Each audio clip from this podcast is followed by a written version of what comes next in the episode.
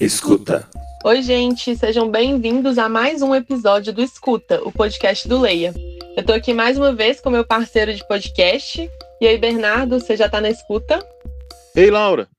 Tô aqui de casa, animado com o episódio de hoje, viu? Lembrando que quem tiver perdido nossos outros episódios pode procurar por eles nas plataformas de streaming e também no nosso canal do YouTube. Você pode também acessar a nossa página leia.org.br, que tá tudo lá. Segue a gente!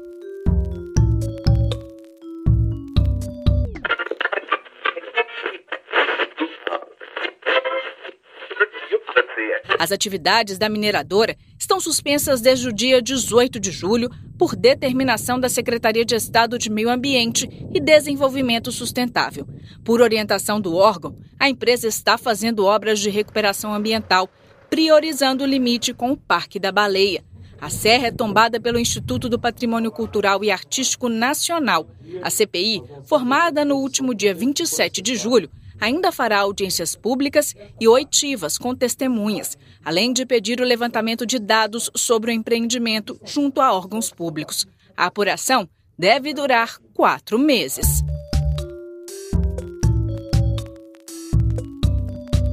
Pois é, pessoal. Todos nós conhecemos essa história. Mineração ocorrendo onde não devia, em área tombada como patrimônio cultural ou em unidade de conservação e sua zona de amortecimento. Zona de amortecimento é o perímetro fora dos limites da área protegida, mas onde ainda pode se impactar seu interior dependendo da atividade. Então, Bernardo, como o próprio nome diz, unidade de conservação deveria ser um espaço onde os recursos naturais estão protegidos, certo? Mas todo dia a gente vê notícias de áreas protegidas sofrendo interferência de indústrias, loteamento imobiliário, mineração. Também a gente vê descarte irregular de lixo, extrativismo ilegal, turismo predatório e muitas outras questões. Então, o que significa ser uma unidade de conservação se na prática elas não estão tão protegidas assim? Por que, que isso acontece? A proteção legal garante a preservação ambiental de fato? Esse é o tema de hoje do Escuta, o podcast do Leia. Vem com a gente. Conheça. Para começo de conversa, pessoal, vocês sabem o que é SNUC? O SNUC é o Sistema Nacional de Unidades de Conservação, criado por meio da Lei 9.985 do ano 2000 e regulamentada pelo Decreto 4.340 de 2002. As unidades de conservação são territórios delimitados para preservação de seus recursos naturais. Segundo o SNUC, elas podem ser criadas pelos municípios, estados e pela União, e são divididas em dois grupos, a partir do uso que se pode fazer delas. São as unidades de conservação de proteção integral e as unidades de conservação de uso sustentável. É isso mesmo, Laura. O que as diferencia é o uso que se faz da área protegida, regulamentada pelo chamado Plano de Manejo, que é um documento técnico onde são estabelecidas as regras de uso da área. As de proteção integral, como o próprio nome já diz, têm uso restrito. São cinco as categorias de proteção integral: os parques nacionais, as reservas biológicas, os monumentos naturais, as estações ecológicas e os refúgios de vida silvestre. Cada categoria possui suas próprias diretrizes de manejo, algumas com normas de proteção mais rigorosas, outras permitem a interação entre o homem e a natureza, conforme os regulamentos específicos estabelecidos nos planos de manejo. No papel parece muito bem pensado, mas hoje nós vamos contar algumas histórias de como que a legislação protetiva é desrespeitada. Nós vamos começar pela Serra da Moeda, que tal? Para quem não é de Belo Horizonte e não conhece essa maravilha, a Serra da Moeda é um conjunto de montanhas que vai do município de Nova Lima, na região metropolitana de Belo Horizonte, até o rio Paraupeba, na cidade de Congonhas. São 80 quilômetros de extensão, com média de 1.500 metros de altitude, cruzando oito municípios: Nova Lima, Brumadinho, Moeda, Itabirito, Belo Vale, Jeceaba, Congonhas e Ouro Preto. Além da exuberante fauna, da flora e das nascentes, a Serra da Moeda tem um riquíssimo acervo histórico, cultural e arqueológico. E não é só, Laura. Formações vegetais de campos rupestres ferruginosos, como a chamada canga, fazem da Serra da Moeda uma grande acumuladora de água. Ela é o divisor natural das bacias hidrográficas do Rio das Velhas, a leste, e do Paraopeba, a oeste. Por isso é a chamada Caixa d'Água de Belo Horizonte. Ela abriga o principal aquífero regional que alimenta essas duas bacias hidrográficas. o chamado aquífero Cauê. Com tudo isso, a Serra da Moeda obviamente possui um monte de instrumentos de proteção ambiental. O escuta foi ouvir o ambientalista Cleverson Vidigal, do movimento Abraça a Serra da Moeda, sobre todo esse aparato para proteger esse patrimônio. Diz aí, Cleverson, estamos bem no papel, né? Na Serra da Moeda, nós temos tanto unidade de conservação do grupo de proteção integral, como de uso sustentável. Como proteção integral, nós podemos citar na Serra da Moeda, nós temos o Monumento Natural Municipal Serra da Calçada, que fica na vertente de Nova Lima. Temos o Monumento Natural Municipal Mãe d'Água, que fica na vertente de Brumadinho. Temos o Monumento Estadual da Serra da Moeda, que abrange a vertente tanto de, de, de, de Moeda quanto de Itabirito. Temos também o recém-criado Monumento Municipal Serra das Águas, que fica na comunidade Ribeirão do, do, do Eixo, é, no município de Itabirito. Ainda temos as reservas biológicas que foram criadas pelo município de Moeda, que são as reservas biológicas Norte e Sul, que protege toda a frente do município de Moeda. Agora, as unidades de conservação de uso sustentável que nós temos na, na Serra da Moeda são é, a, a APASU, né, que foi criada em 1994, que é uma grande unidade de conservação, que abrange 13 municípios na região metropolitana, né? Uhum. E, e, que abrange parte dos territórios de, dos municípios de Nova Lima, Brumadinho e Itabirito. Temos também a RPPN Serra da Moeda, que está localizada na vertente de Brumadinho, na encosta da serra. E para quem, quem conhece aqui a região, essa RPPN fica logo abaixo do antigo eh, restaurante Topo do Mundo. Uhum. Bom, agora falando dos tombamentos, né? É, aqui na Serra da Moeda nós temos dois tombamentos, um tombamento estadual e temos também um tombamento municipal. O, o tombamento estadual que existe, ele é de 2008 e ele tem como objetivo proteger o conjunto histórico e paisagístico da Serra da Calçada, que fica situado entre o município de Brumadinho e de Nova Lima, encontra, onde encontram-se ruínas, a fábrica de moedas falsas de São Caetano, no município de Moeda, e o complexo minerário do Forte de Brumadinho. O tombamento estadual desse conjunto, como já disse, ele foi feito em 2008. Já o tombamento municipal que eu me referi, é, ele foi, foi realizado pelo município de Moeda em 2002 a lei e o decreto municipal que tombaram a Serra da Moeda e os bens culturais existentes dentro do perímetro definido por esse tombamento, é, situados nos limites do município de Moeda, esse tombamento foi realizado em função do patrimônio natural, patrimônio arqueológico, patrimônio histórico e o, e o patrimônio arquitetônico. Mesmo com todas as unidades de conservação, e os, e os dois tombamentos que existem, né?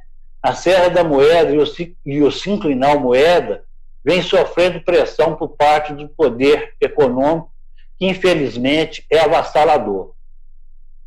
Então, na verdade, não basta simplesmente o poder público criar as unidades de conservação. Se essas unidades não forem devidamente equipadas pelo, pelo município ou pelo Estado, né, ou, ou pelo próprio pelo órgão criador. Infelizmente, a maioria dessas unidades de conservação ainda não, não possui sequer o plano de manejo. É bom frisar, Diogo, que o Mona Moeda, né, que é maior, a maior unidade de conservação aqui da região, que é uma unidade de conservação estadual, ela vem sendo sistematicamente destruída pela, pela, pela própria gestão do, do, é, é, da unidade de conservação. Com prova disso, a gente pode citar o fechamento da sede, da, da sede que existia ali na, na BR-040, os veículos que estavam lotados nesse monumento estão servindo outras unidades de conservação. Hoje não existe qualquer tipo de fiscalização. O monumento, na verdade, está entregue às traças, está entregue à própria sorte. Um mau exemplo é o caso da mineradora Gerdau. Em 2006, sem licença ambiental, a empresa iniciou a mineração na mina Várzea do Lopes, no município de Itabirito às margens da BR-040. Em 2008, o Ministério Público de Minas Gerais, por meio de uma ação civil pública, conseguiu, na Justiça, interromper a extração ilegal de minério na Serra da Moeda. Vai lá no leia.org.br e conheça essa história com detalhes. Diz aí, Cleverson, como que as comunidades têm feito para se organizar e enfrentar todas essas ameaças à Serra da Moeda? É muito complicada a situação. É a luta de Davi e Golias, né? Só que, graças a Deus, aqui na Serra da Moeda a gente tem vários, vários Davis, entendeu? Se não fossem os vários Davis, o Golias já tinha nos engolido há muito tempo, tá certo? Bom, mas na, na verdade, a defesa da da moeda hoje é realizada por somatório de forças da sociedade civil. A atuação das entidades tem sido normalmente independente. Cada, um, cada, eh, cada é, entidade faz a, faz a defesa a seu modo, certo? E cada entidade atua em um território da Serra da Moeda. É como se a Serra da Moeda tivesse loteada entre as entidades ambientais. Não existe isso efetivamente, mas a atuação ela tem sido dessa forma, tá certo?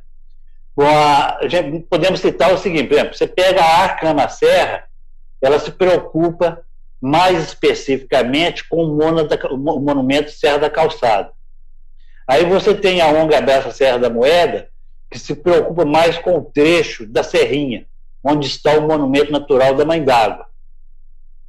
Aí, fazendo a defesa da, da Serra é, do Mona Moeda e das Rebios, norte e sul de Moeda, aí a gente já tem várias associações e várias entidades atuando. A gente pode citar a Associação Serra Viva, a Associação Ama Moeda, o Instituto Libertas de Cultura Ecológica, o Instituto Aqua 21, temos também a Associação do Patrimônio Histórico e Artístico de Belo Vale.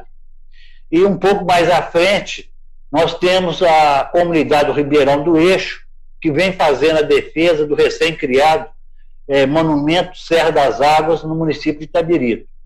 Então, são essas entidades que basicamente têm feito a, a, a defesa né, é, desse território que a gente chama de Serra da Moeda. É uma luta de corpo a corpo, sabe? Para a gente poder conseguir preservar. Porque se a gente depender eh, de, dos órgãos ambientais, a gente está realmente de pé e mão quebrada, entendeu?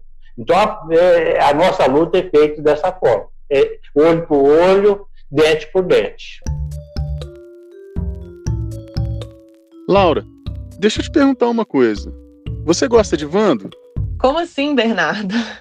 É que agora nós vamos falar de outra área de proteção integral na região metropolitana de BH, também ameaçada pela mineração. É o Parque Estadual da Serra do Rola Moça.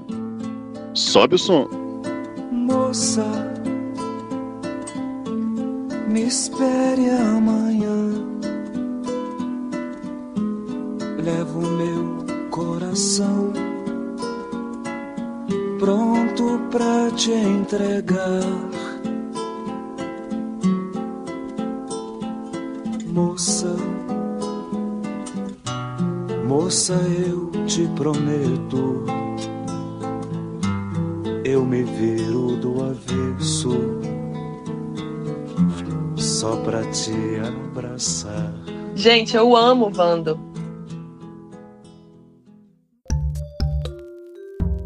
A biodiversidade e a importância hídrica também são os motivos de criação do Parque Estadual da Serra do Rola Moça, entre BH, Nova Lima, Ibirité e Brumadinho.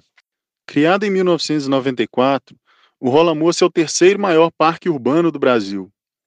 E ele é palco de um encontro de biomas: Mata Atlântica, Cerrado e campos rupestres ferruginosos. Aqui também há um tesouro e mananciais de água para o abastecimento humano.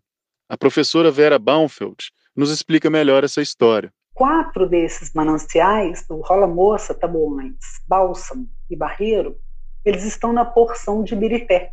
Eles desaguam né, para aquela vertente da serra.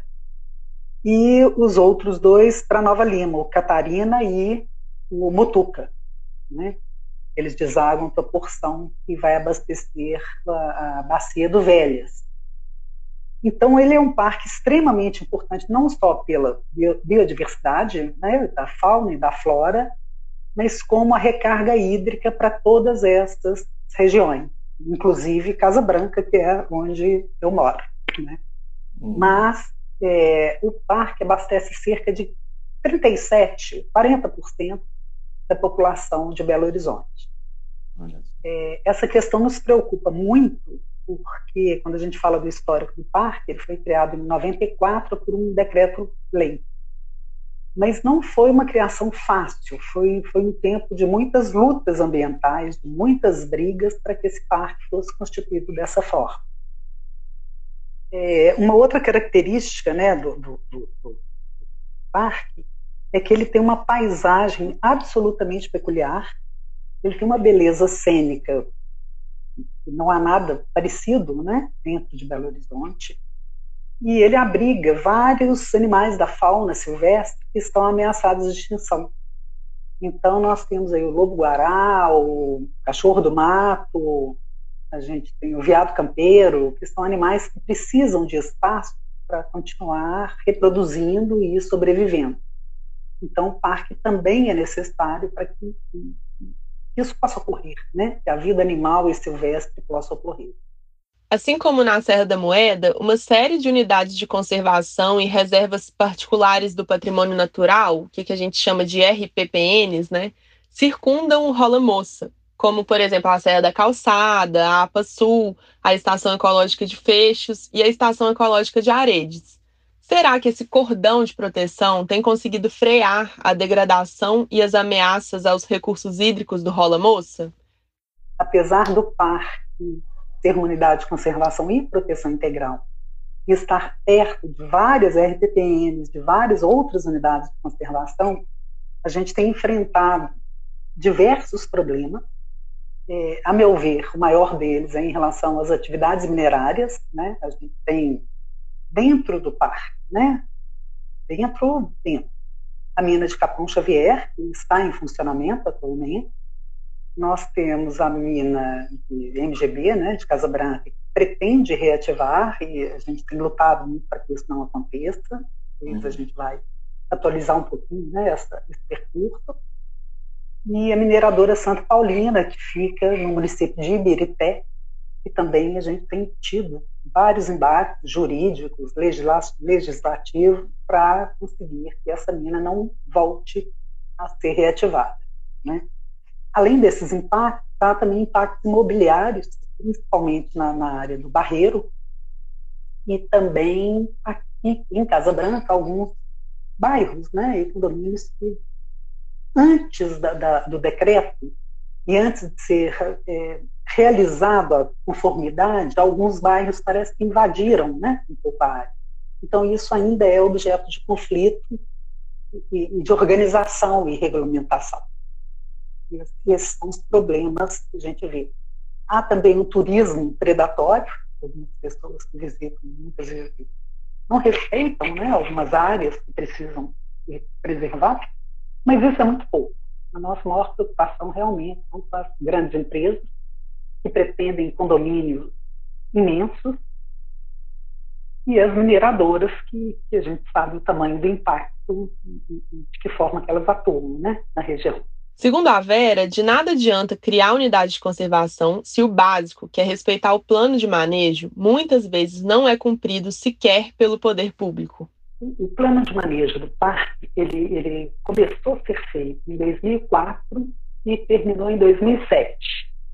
Uhum. É, ele em si é, é até muito bom, muito completo, eu acho que ele aborda diversos, diversos aspectos, é, é, ele coloca firmemente o que, que, é que se pode fazer ou não na zona de amortecimento do parque, por exemplo. Ele fala da missão do parque, ele fala das questões de uso turístico, técnico e científico dentro do parque, as áreas são muito bem determinadas para isso. E tem uma série de questões que são contempladas ali, com dados muito precisos. Então, é um plano de manejo que foi elaborado. Entretanto, o que a gente vê é que ele não é respeitado e seguido.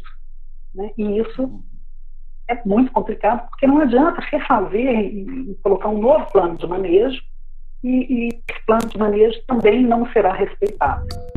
Monitore.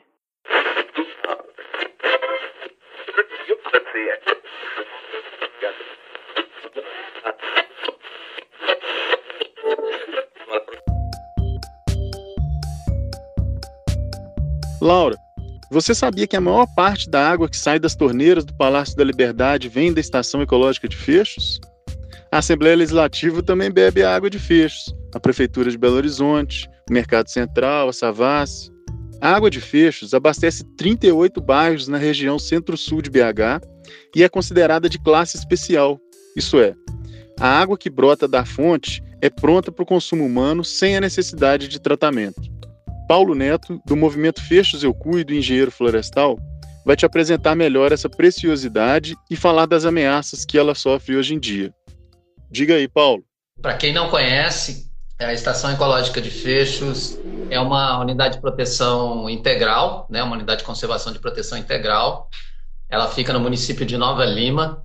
Quem está saindo de Belo Horizonte, sentido Rio de Janeiro, ali depois do posto Chefão, né, quem conhece esses lados de cá, é só olhar ali na altura da, da polícia rodoviária que tem, né, depois do posto Chefão, tem uma, uma estrutura da Polícia Rodoviária Federal. Do lado esquerdo, quem olhar para o lado esquerdo, bem frente à, à Polícia Rodoviária Federal, já vai ver umas montanhas, né? É, que é a Estação Ecológica de Fechos, que é uma unidade de conservação que foi criada em 94 por um decreto estadual, mas ela antes de ser Estação Ecológica ela era uma ela foi em 82 foi criada uma área de interesse especial que depois se transformou na, nas famosas APS, né, nas áreas de proteção especial. E por que, que ela se transformou área de interesse especial? E daí vem a, a tua colocação sobre joia, né? Porque nessa área onde está a estação ecológica de Fechos hoje, é onde nascem as águas, né? Que abastecem o centro-sul de Belo Horizonte, abastece Nova Lima. Dizer, são 38 bairros abastecidos é, pelas águas de Fechos, entre outros afluentes aqui do Ribeirão Macacos, né? Porque Fechos encontra com o córrego Tamanduá e com o córrego Seco, outros e vai desaguar no, no, no, vai formar o Ribeirão Macacos, que por sua vez vai cair no, no Velhas, né? Que vai bater lá no, no mar, né? É, bom, mas essas águas, elas foram, elas foram classificadas como classe especial, né? por, por um decreto, uma, uma deliberação normativa da Copasa em 90 e, 96. É. É, e a água especial, para quem não sabe, né, é de classe especial, é uma água que está in natura. Quer dizer, a, a, qualidade dela é tão boa que ela está pronta para ser consumida in natura, sem tratamento. Né?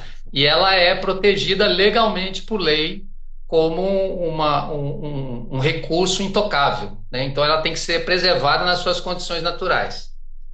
E Fechos tem uma, quer dizer, tem essa água de qualidade, tem 14 é, nascentes, né? Dentro da unidade de conservação. Agora, na, microbacia de Fechos, são 91 nascentes. Né? E essas nascentes são responsáveis aí por abastecer é, a, a, região metropolitana de Belo Horizonte, Belo Horizonte e Nova Lima, né? E é, essa é, acho que é a principal qualidade, se a gente for falar em termos de qualidade ambiental, da, da estação ecológica, mas não é a única, né? Porque ela também tem uma vegetação muito peculiar. Se a gente for ver, Fecho é formada por áreas de cerrado, né? E de Mata Atlântica. Então há uma transição. É uma região que tem uma transição de de, de vegetação de cerrado, que você tem cerrado, campo, campo cerrado, campo rupestre em, em, sobre rocha ferruginosa, que são as cangas, né? Que são muito importantes para a infiltração da, da, água e manutenção dos aquíferos. E, e essa transição né, de cerrado com Mata Atlântica, quando você tem essa, essa, esse encontro de dois biomas, né, que os biólogos, a biologia chama de ecótones, são áreas que, por ter é, é, espécies de dois biomas diferentes, com frutos diferentes, com alimentos diferentes, isso traz uma diversidade de fauna muito maior, né? Tanto que além da água, além da, da vegetação, essa é uma região que tem um, um, uma, uma diversidade de animais inclusive animais em espécies de que, estão ameaçados de extinção, né? O sauá, jaguatirica, lobo-guará. Isso está, inclusive, no plano de manejo do, da unidade que foi feita. O, o não tem um plano de manejo específico para a unidade. Ele foi feito em terminou de ser concluído, acho que em 2007, para, né, que foi feito para o Parque Estadual da Serra do Rola Moça. Uhum. E o objeto maior, né, o foco maior desse plano de manejo foi o parque, né? Mas a estação ecológica está conjuntamente ali alguma coisa também dizendo sobre a estação ecológica.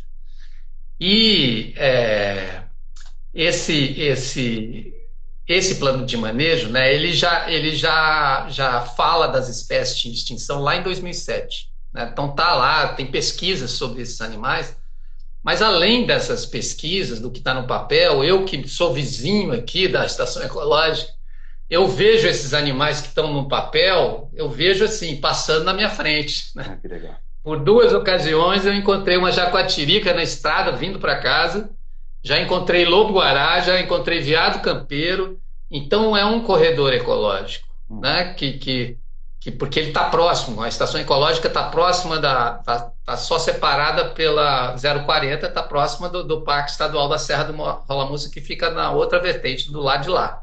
E ainda tem a Serra do Rola Moça, né, o, o Monumento Natural da Serra do Rola Moça. Então, é um, um, um, Fechos faz parte de um corredor muito importante. Se a gente olhar o interior da unidade de conservação, ela está bastante preservada, né? Mas ela sofre ameaças e impactos na borda. Essas ameaças e impactos da borda se refletem muitas, algumas vezes dentro da unidade. É o caso do esgoto, né? É, o Jardim Canadá está montante da, da estação ecológica, ou seja, está acima, né? É, e o Jardim Canadá tem um problema que ó, existem alguns esgotos clandestinos né, que não foram ligadas à, à linha de esgoto, à rede de esgoto, e esse esgoto clandestino cai na rede pluvial e essa água né, que vem com a chuva, ela é drenada para dentro da estação ecológica, uhum. né, o que é um crime. E é incrível porque assim, essa história do esgoto caindo dentro da estação ecológica, ela é de longa data. Eu lembro que em 2012 nós fizemos um, um, houve uma audiência pública na Assembleia Legislativa de Minas, Minas Gerais, cujo objetivo era discutir a estação ecológica e o seu entorno. E esse assunto de, do esgoto do Jardim Canadá caindo dentro da estação ecológica, ele veio à tona nessa, nessa audiência pública. Né? E estava lá a Copasa, acho que tinha representante da Prefeitura de Nova Lima, IEF, a sociedade civil e tal. E ficou aquela coisa assim, ninguém se re responsabilizava pelo problema. Não, o problema é da, é da prefeitura, porque isso é alçada da prefeitura. Não, o problema é da Copasa, porque a Copasa é que administra essas águas.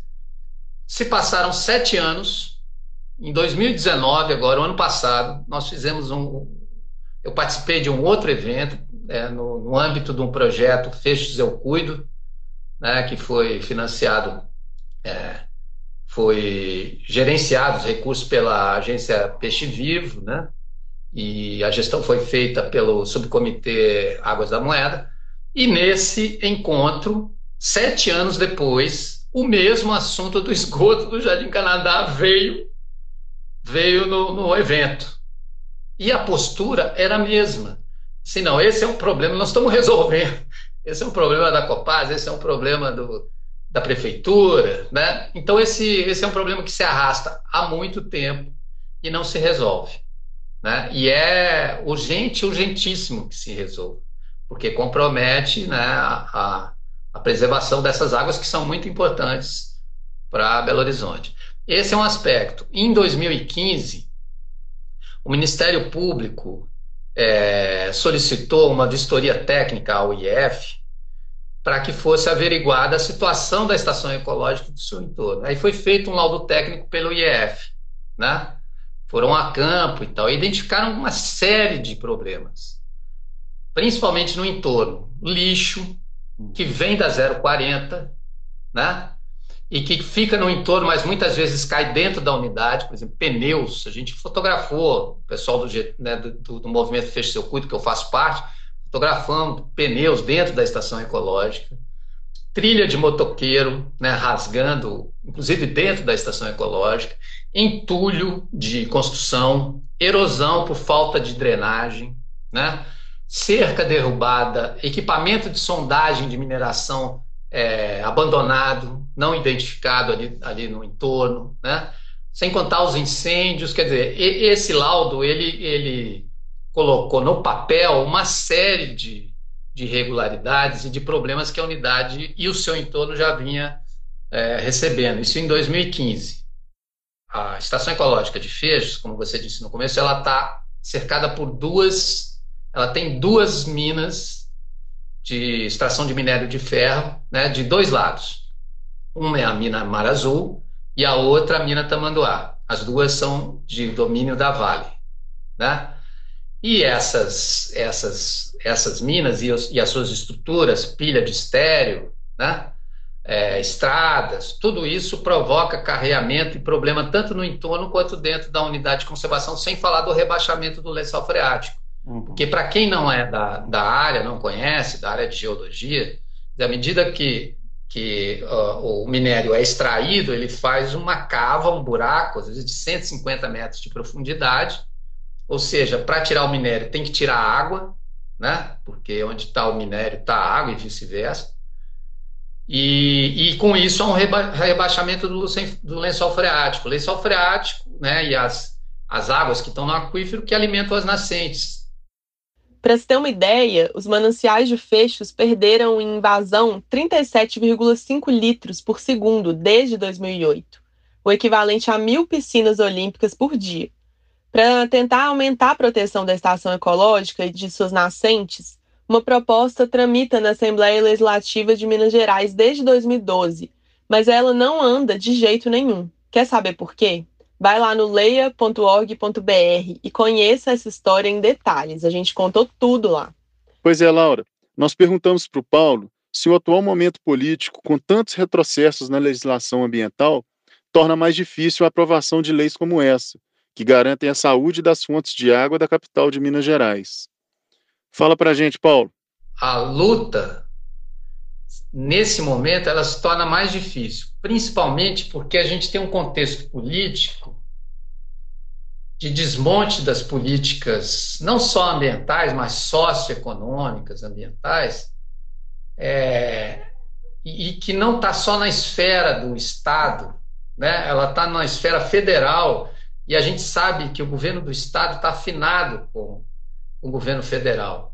Né? Muitas vezes é copiando né, a, a política do governo federal e indo pelo caminho do desmonte dessas políticas. E, e, e a gente vê nitidamente uma crise de representação. Né? A gente tinha, pô, o Brasil tinha evoluído assim, na, nas representações, nos conselhos de representação, Conselho de, de Segurança é, Alimentar, né? o, o, CONSER, Conselho de, de, Educação, Conselho de Saúde, Conselho de Cultura, o CONAMA. O que, que fizeram com o CONAMA a nível federal? né, que é uma representação importante, vários setores sentados, né, pensando a questão ambiental nacional, né? Aí você pega o CONAMA e mutila o CONAMA e tira as pessoas da sociedade civil, quer dizer, uma representação muito desfavorável, né? Então, com, como se é, alguns anos atrás falava da, da aparelhamento do Estado, né? agora a gente tem um aparelhamento, ou o Estado faz o aparelhamento.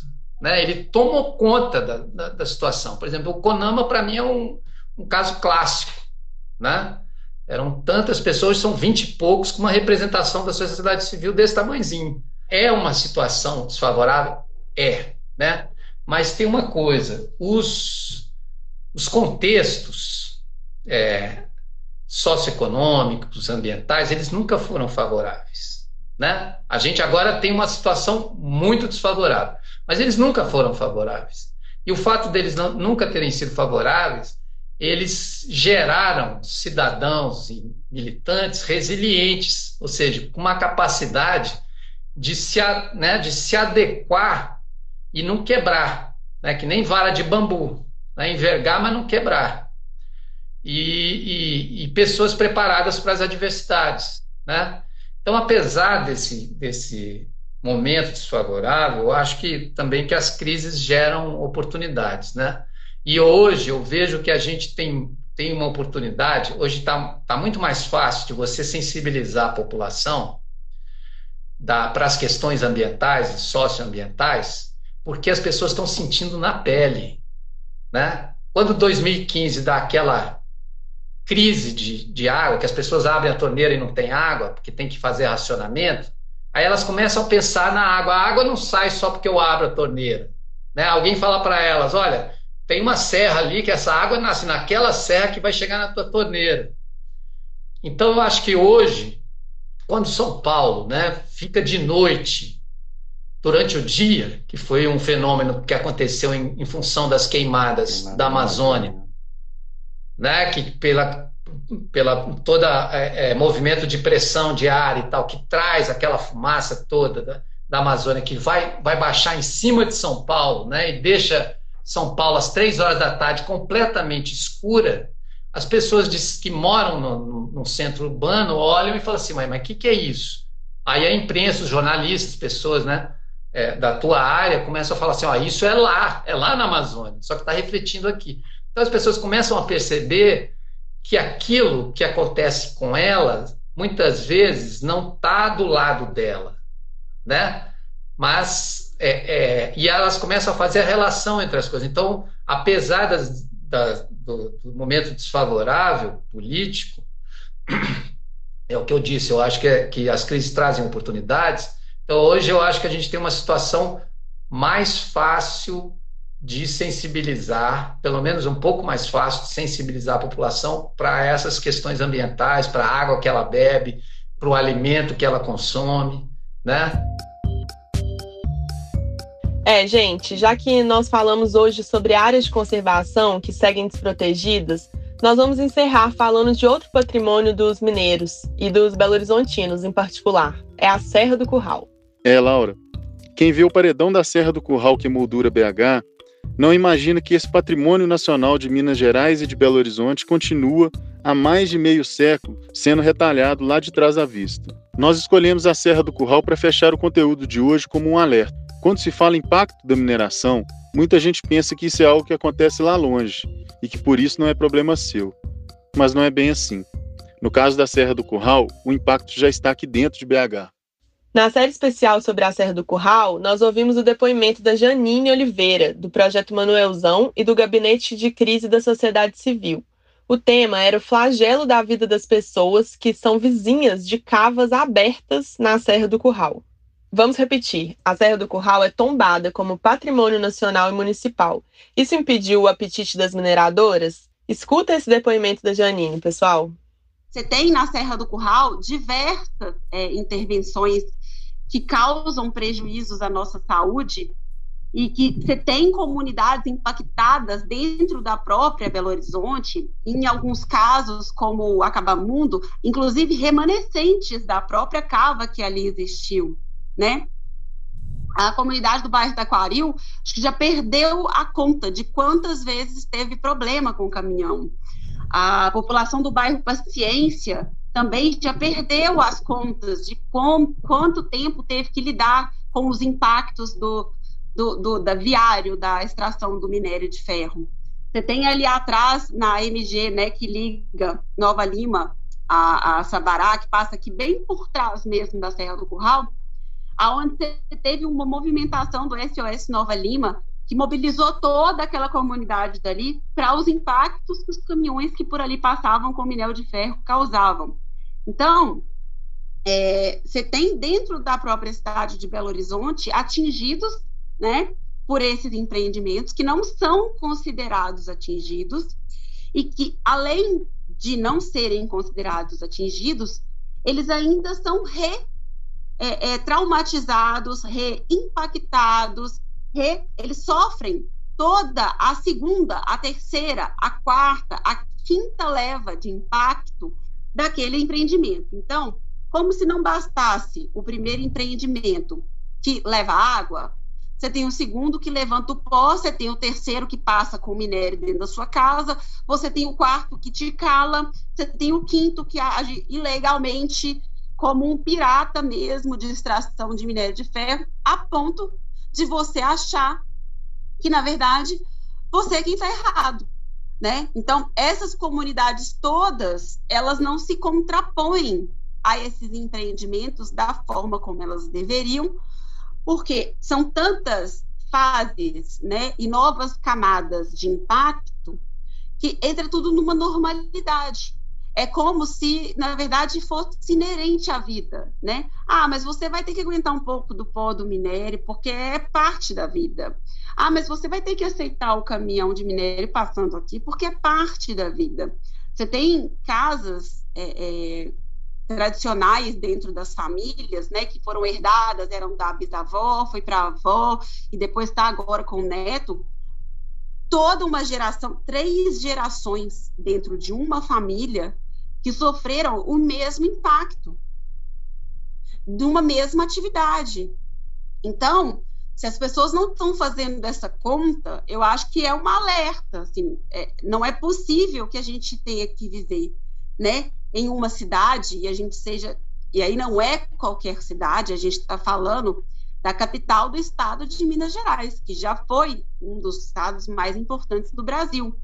Então, não é possível a gente dizer de um povo é, forjado mesmo dentro de uma resistência que prezou pela liberdade, que tem ideais de vanguarda, se submeta a conviver por gerações com um setor que só deixa prejuízo.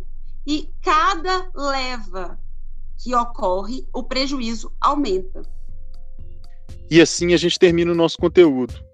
Hoje nós conhecemos um pouco mais sobre o SNUC, o Sistema Nacional de Unidades de Conservação, quem pode criar áreas protegidas e as diferentes categorias de preservação de cada uma delas ouvimos o Cleverson Vidigal, do movimento Abraça a Serra da Moeda. Com a professora Vera, a gente aprendeu que de nada adianta criar áreas protegidas se o próprio plano de manejo, que é o documento que delimita o que pode e o que não pode ser feito na área, é descumprido, né? Também ouvimos do Paulo Neto, do movimento Fechos Eu Cuido, sobre o desmonte atual da legislação ambiental. Fechamos com a Geonine Oliveira, do projeto Manuelzão e Gabinete de Crise da Sociedade Civil, haja. Então, pessoal, para encerrar, nós do Leia sempre propomos uma forma de agir e de fazer diferença.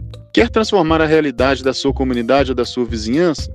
Sem mobilização da sociedade civil, nada vai para frente. Se liga, gente. Uma forma de praticar o ato de defender um patrimônio é fazê-lo pertencer à nossa história, cultivando desses espaços momentos que valem a pena serem lembrados, né? Sendo assim, visite as unidades de conservação ao seu redor. Em uma pesquisa rápida na internet, você vai saber qual que é a mais perto, qual que é a mais simples de chegar, qual que mais tem a ver com você. Dessa forma, além de melhorar a sua própria qualidade de vida por meio do contato com a natureza, você vai acabar construindo uma relação particular com esses lugares, né? E isso por si só já é proteger, porque quando a gente ocupa esses territórios, a gente mostra ao mundo que eles são importantes. Use a comunicação a seu favor nós do Leia acreditamos no uso da comunicação como uma arma na defesa do meio ambiente. Essa é outra forma de agir por mudanças, fazendo a informação responsável circular e chegar até outros cidadãos e cidadãs. Então, sempre que você tiver contato com algum material informativo de procedência confiável sobre as questões relacionadas às unidades de conservação de Minas Gerais, divulgue, compartilhe, faça chegar a outras pessoas. Fortaleça os movimentos que atuam pela preservação das unidades de conservação em Minas. Aqui nós temos o Movimento pela Serra das Águas de Minas, o Rola Moça Resiste, o Abraça a Serra da Moeda, o Projeto Manuelzão, o Fechos Eu Cuido, o Serra Sempre Viva, todos eles se organizam para unir forças pela preservação dessas áreas. E é muito importante reconhecer a existência desses movimentos, segui-los nas redes sociais, compartilhar os conteúdos que eles fazem, é, enfim, fazer com que eles sejam ouvidos é muito importante. Gostou do nosso conteúdo? Quer se aprofundar no assunto? Visite nossa página leia.org.br e acesse todo o material que já produzimos sobre unidades de conservação e muitos outros temas ambientais. É isso aí, gente. Até a próxima. Conheça, monitore e haja. Tchau, Laura. Em Bernardo. Tchau, pessoal. Até a próxima. Esse programa é produzido pelo LEIA, Observatório de Leis Ambientais, um projeto da Associação dos Observadores do Meio Ambiente e do Patrimônio Cultural de Minas Gerais, em parceria com o Ministério Público de Minas Gerais, através da plataforma Semente. Trecho da reportagem CPI avalia mineração em Belo Horizonte de Kiwane Rodrigues, do programa Balanço Geral da TV Record, e trecho da canção Moça, de Vando, foram retirados do YouTube. Esse episódio contou com roteiro de Diogo Castro e teve locução de Laura de las Casas e Bernardo Campomise. A edição e trilha é do Marcos Frederico. Escuta.